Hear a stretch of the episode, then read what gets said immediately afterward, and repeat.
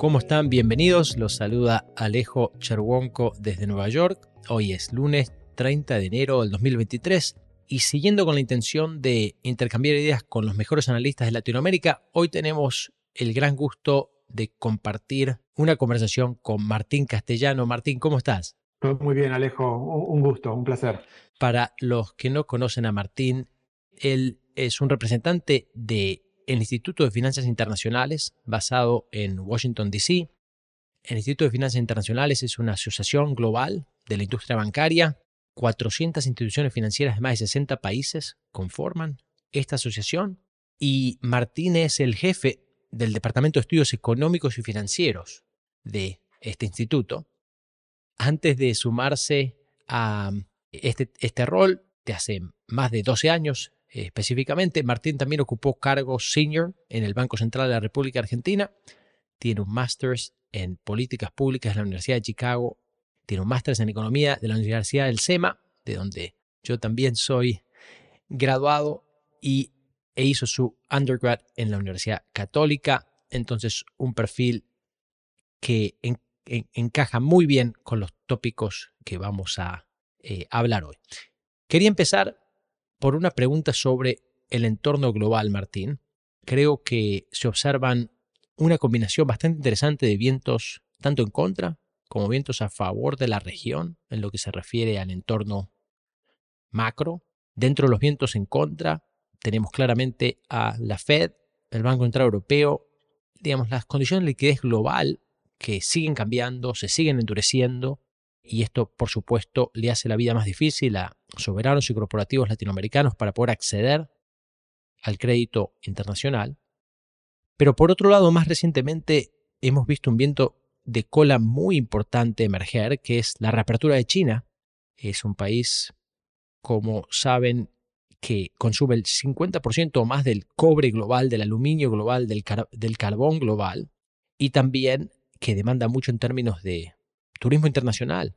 ¿no? En el año 2019, antes de la pandemia, 150 millones de chinos salieron del país para viajar eh, y gastaron el equivalente del Producto Bruto Interno de Portugal en, en ese año solamente. Entonces, Martín, la pregunta para ti es, impacto neto en tu análisis sobre economía latinoamericana, ¿qué nos puedes contar en términos de qué se ¿De qué quiere decir esto para con crecimiento y para con inflación? Sí, creo, que es muy buena la pregunta porque lo que vamos a ver este año, y es algo que ya comenzó a darse en el último trimestre del año pasado, es una desaceleración cíclica de la actividad en la región, ¿no? Con respecto al crecimiento que vimos en, en 2022. Sin embargo, esto no necesariamente quiere decir que el entorno global vaya a ser desfavorable en términos netos. El impacto creo que va a ser positivo, incluso a pesar de que la región termina este año creciendo menos que, en el 2022. Para dar un poco de contexto, el, freno en la actividad eh, este año es inevitable, son, varios los motivos, algunos de naturaleza cíclica. Primero, el año pasado tuvimos el impulso adicional a las economías domésticas por la suba en los precios de las materias primas producto de la guerra en Ucrania, un push que no vamos a ver este año.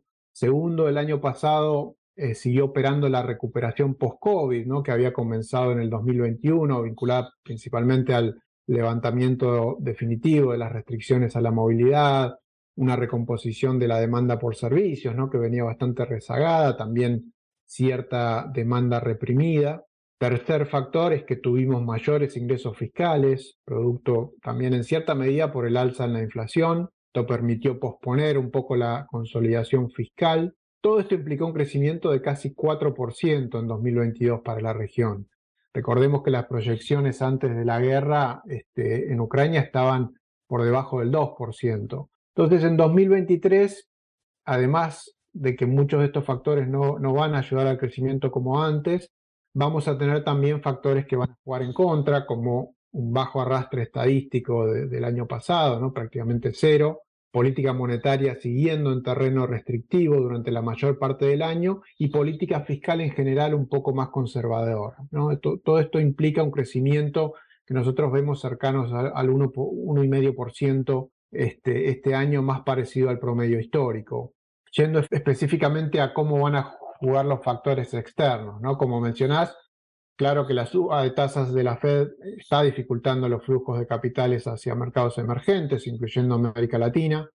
El cambio se dio en junio del año pasado, cuando la Fed tomó un camino mucho más agresivo y explícito. Tuvimos, mirando los flujos de capitales a la región, un tercer trimestre del año pasado malo, diría, con, con salidas en casi todos los países, pero tampoco fue un freno abrupto en el financiamiento como hemos visto en otras oportunidades en las que la Fed eh, subió tasas de interés. De hecho, ya comenzamos a ver una estabilización en los flujos a la región en el cuarto trimestre del año pasado y el 2023, como decías, arrancó bien en cuanto a, activos, precios de activos, flujos de capitales a la región. Como sabes, en el IIF hacemos un seguimiento bastante pormenorizado de los flujos de capital y los datos diarios de enero que tenemos prácticamente todo el mes, ahí ya se comienza a vislumbrar esta tendencia ¿no? consistente con, con los precios de activos y con las monedas. Hacia adelante, creo que como decías, este, el costo de financiamiento va a ser claramente mayor, no solo para los, los soberanos, sino también para los corporativos.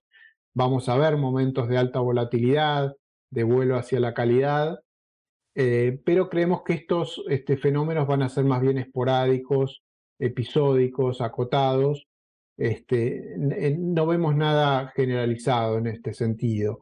De hecho, una mejora en las perspectivas de desinflación en Estados Unidos puede tornar a la Fed menos agresiva de lo esperado y esto puede ayudar este, a sostener precios de materia primas y a sostener flujos de capitales a la región, a pesar de que la actividad económica a nivel global va a ser, va a ser menor y, eh, y a pesar de un contexto de dólar más firme. China es este, sin duda un factor de incertidumbre para Latinoamérica, es eh, uno de los principales socios comerciales para, la mayoría de los países este, grandes de la región. La reapertura es positiva, pero de todos modos hacia adelante creemos que China no va a tener la atracción que tuvo en el pasado, eh, lo cual va a ser un desafío adicional. En este contexto más difícil, vemos que la región se puede beneficiar por cambios geopolíticos que estamos viendo a nivel global. Vemos, por ejemplo, desarme de, posiciones en el sector tecnológico, eh, lo cual este, eh, aumenta la demanda por activos vinculados a recursos naturales, materias primas, infraestructura, economía verde, todas áreas donde América Latina tiene mucho potencial. La región, por otro lado, sigue siendo atractiva si miramos valuaciones, ¿no? que, han sido, habían sido muy castigadas durante el COVID y, no se recuperaron completamente. Altas tasas con bancos centrales con un claro compromiso antiinflacionario. ¿no? La inflación sigue alta y esperamos que, que converja, empiece a converger ya este año, este, aunque todavía manteniéndose en niveles por encima de las metas y oportunidades ¿no? en sectores, agronegocios, turismo, como mencionabas, este, infraestructura, servicios, energía. Eh, creo que los inversores globales van a seguir rebalanceando carteras, bajando exposición en Europa, incluso en China.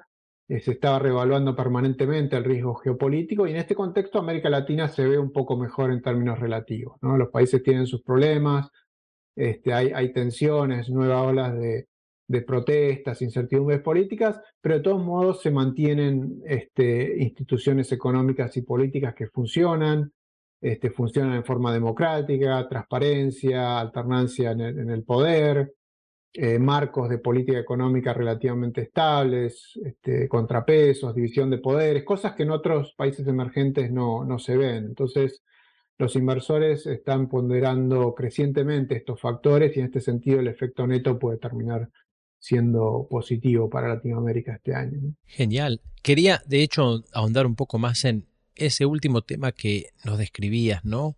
La, incertidumbre política doméstica de Latinoamérica.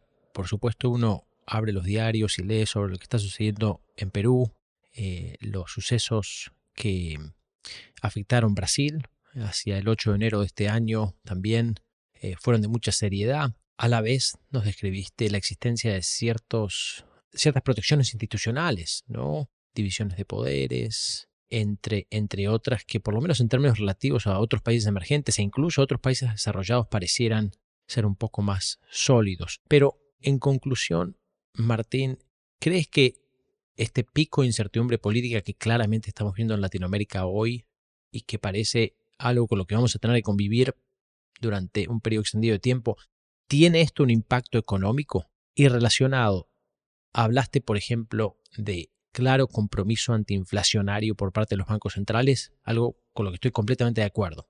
¿Podrá esto cambiar en un contexto político cambiante? Es decir, la ortodoxia monetaria y en cierta medida la ortodoxia fiscal que estamos viendo en Latinoamérica es sostenible en este contexto político. Creo que es, muy cierto lo del, lo del nuevo pico, ¿no? De incertidumbre política, protestas sociales.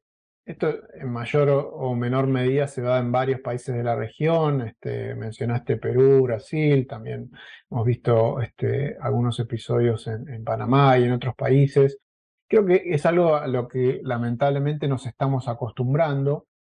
De todos modos, hay que distinguir entre los conflictos políticos y sociales y los problemas de gestión de la política económica. Hay que diferenciar.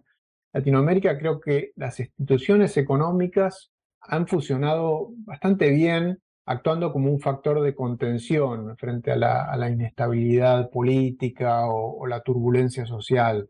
No es lo ideal, ¿no? Pero estos episodios los estamos viendo también en otras partes del mundo y se han ido internalizando, ¿no? Este, de hecho, en la región estos conflictos no, no llegan a, desestabilizar las instituciones democráticas, ya sea porque alguno de los tres poderes actúa como factor de contención o por lo que sea, pero los, los mandatos presidenciales, por ejemplo, se cumplen.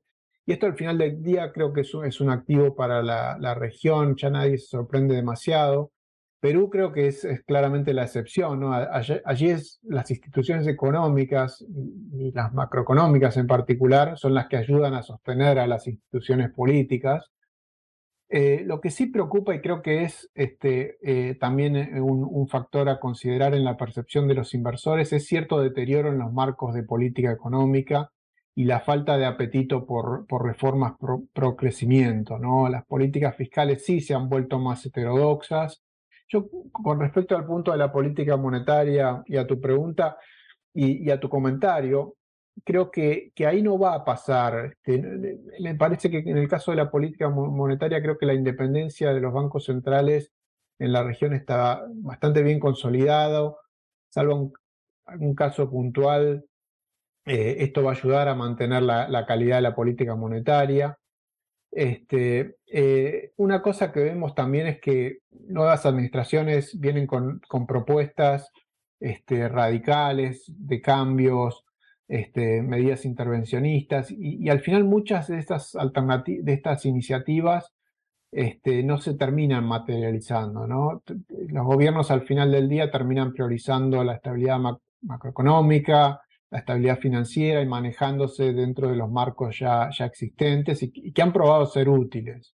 Otro factor que genera una volatilidad adicional es que la mayoría de las nuevas administraciones llegan con coaliciones, que, incluyen facciones diversas, incluso ideológicamente este, con visiones contrapuestas. Esto genera incertidumbre. Creo que los inversores también ya van descontando, internalizando en mayor medida estos factores. Eh, pero lo que sí está claro es que el apetito por reformas pro crecimiento, mayor participación del sector privado en la economía, hoy no es muy popular en la región. Este, esto creo que va a er-, erosionar el, crecimiento, implica también perder oportunidades que puede ofrecer el contexto internacional. Pero creo que una de las implicancias de esto va a ser que vamos a volver a ver un nuevo ciclo de este, mayor demanda por políticas prudentes. Eh, en ese sentido yo soy un poco optimista. Creo que este, eh, esto no va a generar un campo fértil para este, medidas más populistas, digo, la falta de un, escenario de, un crecimiento erosionado, sino más bien este, una mayor demanda por políticas prudentes este, y en este sentido creo que el fluctuar de administraciones de centro izquierda, centro derecha, eh, también va a ser un factor eh, de atractivo para, para, la inversión externa. ¿no? Creo que sí existen riesgos de que, de que las políticas se radicalicen, pero, pero lo veo más como un riesgo o como algún caso puntual que como un escenario base o un, fenómeno más, más generalizado. ¿no? en ese sentido soy, soy, soy relativamente optimista. Interesante, comparto mucho ese análisis político. En, los medios se ha caracterizado el outcome del superciclo electoral de Latinoamérica en los últimos años como un giro fuerte ideológico a la izquierda. Yo creo que eso es un error de caracterización. Lo que hemos visto fueron golpes fuertes al status quo, cualquiera sea el gobierno que estaba en el poder, eso fue lo que se castigó y hubo cambios tanto de la derecha hacia la izquierda, de la izquierda hacia la derecha, entonces no hay un componente tan ideológico y si los resultados de aquellos nuevos líderes no se dan, eh, yo creo que los votantes, como bien describiste, van a eh, eh, buscar nuevamente una, una alternativa y en este caso en el próximo ciclo será algo un poco más pragmático desde el punto de vista de políticas económicas. Vamos ahora a hacer un repaso de algunos países. Sigo tu trabajo, Martín, y he visto que has escrito mucho sobre Brasil. venís siguiendo muy de cerca cada anuncio de, sobre todo en el área de política económica de la nueva administración de Lula. Te quería preguntar, cuando pones todo en la balanza de lo que se, se ha anunciado desde la victoria hasta el día de la fecha, ¿cuál es tu conclusión? ¿Hacia dónde vamos?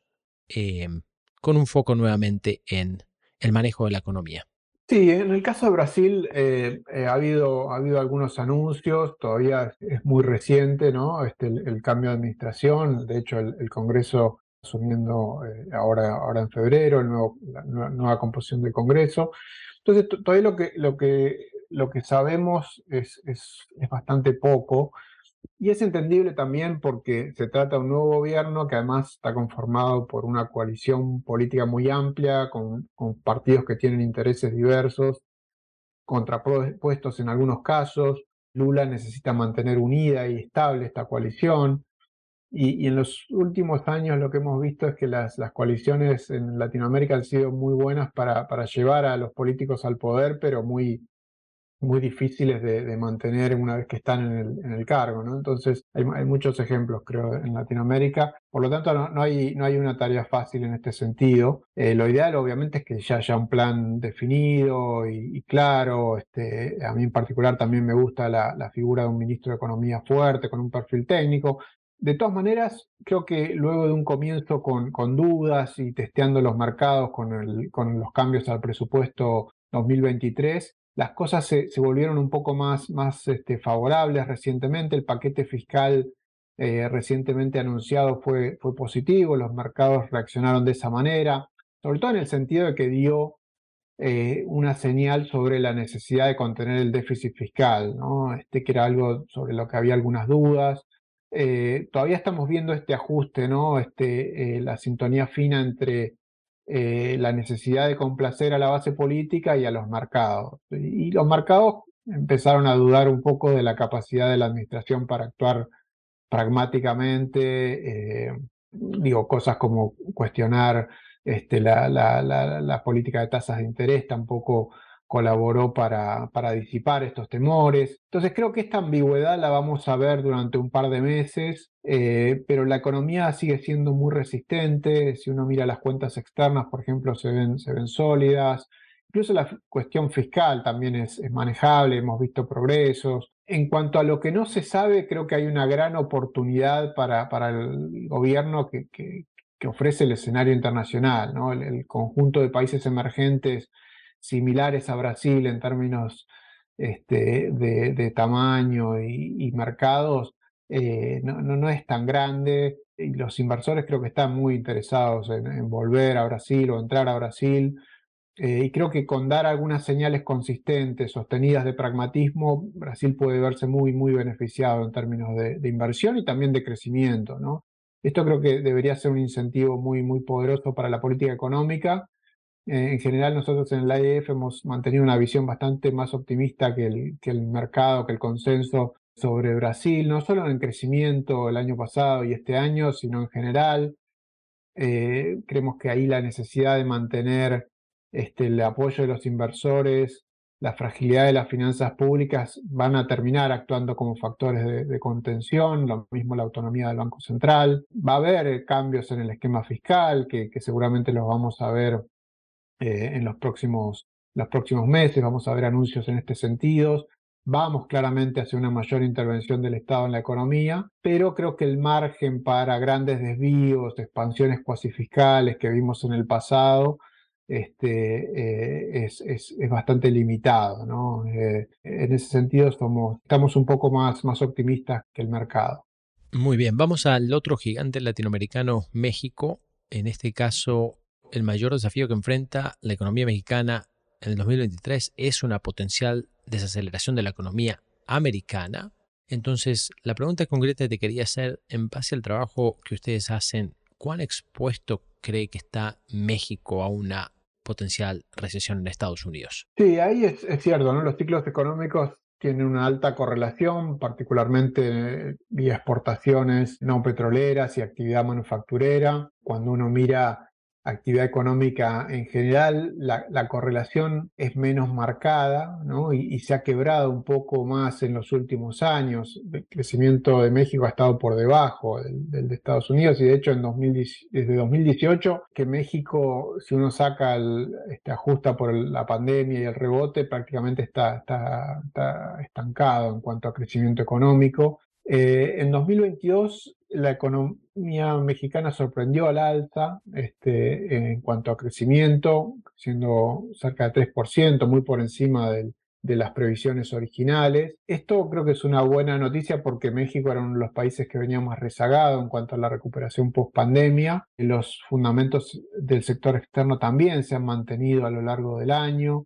Eh, en este caso, el tema de la cercanía a Estados Unidos que mencionabas, hay ventajas comparativas, demográficas, tenemos el, en pleno funcionamiento el tratado comercial para Norteamérica, hay, hay algunos focos de incertidumbre ahí en cuanto a sobre todo política energética, pero, pero el, tratado está, está, funcionando y coloca a México en una situación de, de gran este, competitividad. Eh, el conflicto bélico en, en, Europa, el menor crecimiento en, en China, también hacen que, que, México se vea en términos relativos favorecido. Entonces el potencial es, es enorme. Además, México este, históricamente ha recibido poca inversión extranjera directa en relación al tamaño de la economía si uno compara con este, otros países de la región. Ya para dar un número, por ejemplo, si solo recibiera el promedio de los flujos este, que, que, recibe un país este, en América Latina, este, deberíamos estar hablando de más de 50 mil millones de dólares de ingresos de inversión extranjera directa, eh, cuando este, en los últimos años México ha estado bastante por debajo de eso.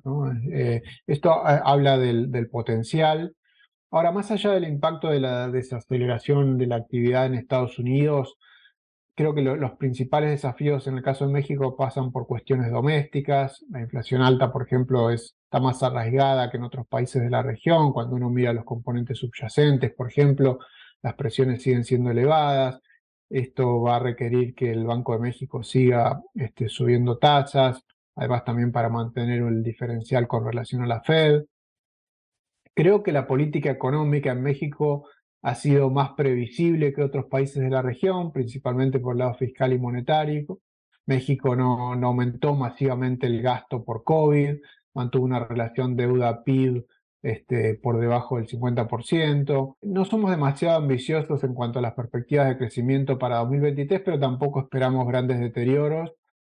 Ahí el tema es este, que la política económica se ha vuelto más intervencionista, eh, pero creemos que más allá de los anuncios, este, eh, va a seguir el enfoque en mantener la estabilidad, este, la austeridad fiscal y vemos también cierto upside eh, si vemos este, expectativas de, mejoras en la política económica a partir del, del año que viene. Gracias, Martín. Bueno, para cerrar, no quería dejar de preguntarte sobre Argentina. Tenemos un año fuertemente electoral. La pregunta aquí es cómo llega la economía a estas elecciones y qué expectativas hay de algún tipo de cambio de dirección en términos de las decisiones que se toman en el ámbito económico en el 2024? Sí, bueno, en Argentina no, se esperan ¿no? mejoras sustanciales en la política económica este, hasta, hasta, la, hasta la elección. ¿no? El objetivo es mantener a flote el programa con el fondo, ir sorteando los, los desequilibrios, administrando los, los desequilibrios con, con muchas restricciones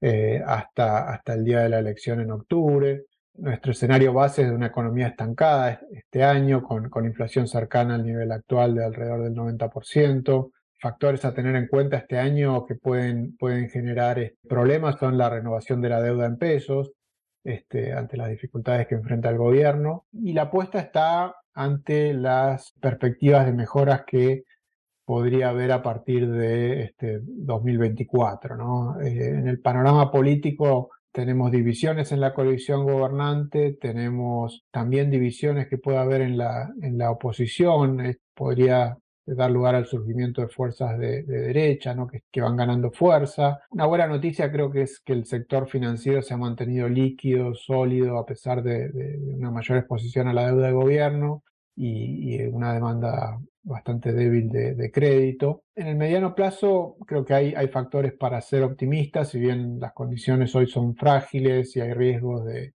de una crisis mayor. Creo que se vislumbra cierta demanda del, público por un programa de estabilización. Por otro lado, las evaluaciones de los activos siguen siendo atractivas, ¿no? a pesar de, las subas recientes.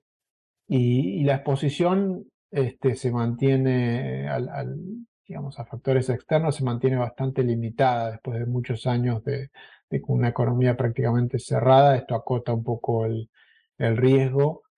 Eh, posiblemente veamos que el sentimiento general del mercado puede empezar a mejorar a partir de, abril, marzo, abril, a partir de, una expectativa de, cambio, ¿no? teniendo en cuenta los posicionamientos para las elecciones primarias de, agosto. Mil gracias, Martín. Se nos ha acabado el tiempo. Eh, espero que hayas disfrutado la conversación y que puedas estar con nosotros nuevamente. Y para los oyentes, hasta la próxima. Como siempre, nos pueden dejar llegar sus comentarios a través de las redes sociales. Me pueden encontrar en, LinkedIn. Em, Martín, muchas gracias nuevamente por participar. Muchas gracias, Alejo, por, la disponibilidad y por el espacio. Este, un gusto. Un abrazo y que tengan un buen día. Las opiniones sobre inversiones de UBS Chief Investment Office, CIO, son elaboradas y publicadas por el negocio Global Wealth Management de UBS AG o su filial UBS. Los puntos de vista y opiniones expresados en este material por oradores invitados externos son los del autor orador y no son los de UBS, sus subsidiarias o afiliadas. Este material no toma en cuenta objetivos de inversión específicos, la situación financiera o las necesidades particulares de ningún destinatario específico y se publica solo con fines informativos. Como empresa que proporciona servicios de gestión de patrimonio a clientes de todo el mundo, UBSAG y sus filiales ofrecen servicios de asesoría de inversión y servicios de corretaje. Los servicios de asesoría en materia de inversiones y los servicios de corretaje son independientes y distintos, difieren en aspectos materiales y se rigen por leyes y acuerdos separados y diferentes. En los Estados Unidos, UBS Financial Services Inc. es una subsidiaria de UBS AG y miembro de FINRA SIPC. Para obtener más información, visite nuestro sitio web en ubs.com barra Working with Us.